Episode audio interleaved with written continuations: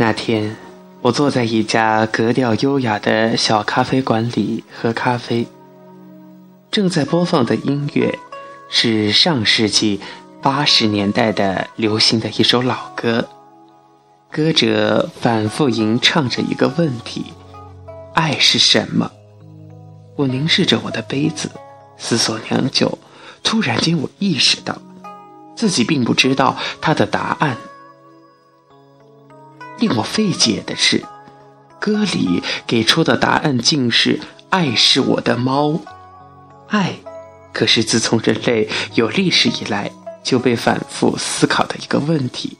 它的答案怎么可能是我的猫呢？如果爱真的是我的猫，那么它会不断的需要食物、情感，还有你允许它出去散步，然后回家。然后再出去，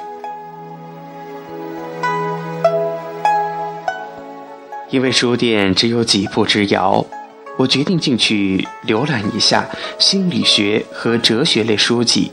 我想，没准关于爱的一个简单答案就隐藏在那些书之中。毕竟，我是在寻找爱，它一定不会太复杂。很不幸，关于爱的书五花八门，分类非常多。如何传达爱？爱的语言？爱情与荣誉？亲情之爱？爱与单身生活？一个书架又一个书架，看得人头晕目眩。但是这些书的书名我都看不完，更不要提每一本书的内容了。这样的搜索难度太大。我决定还是回家用谷歌搜一下。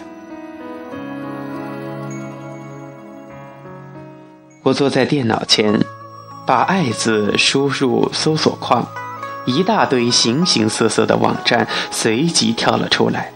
但是可惜，我找不到一个满意的答案。然而，这个问题却像一只缠着我要我给它洗澡的猫咪，挥之不去。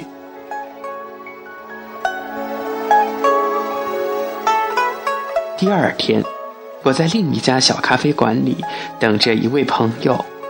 正当我等得百无聊赖之时，一个狼狈不堪的母亲进入我的视野。她站在人行道上，一只手提着一个沉重的手提箱，另一只手托着后背上正熟睡的孩子。每走一步，她都要停下来，把孩子往上面颠一颠。以防孩子掉下来。朋友久久不来，这母亲倒是能分散一下我的注意力。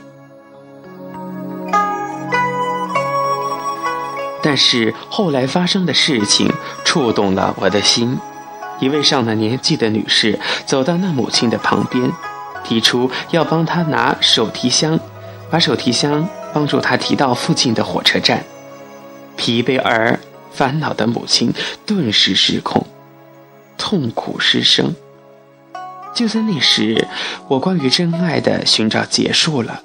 一位上了年纪的女士通过伸手为他人提手提箱而完美的回答了我的答案。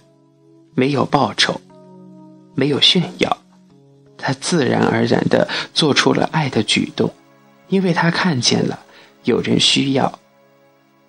那一刻。我意识到，爱不复杂，不深奥。爱的秘密不在于从书里或者是网上苦苦寻找准确的定义，而是看见需要就毫不迟疑地伸出援助之手。爱的含义只写在人与人之间的友善行为中。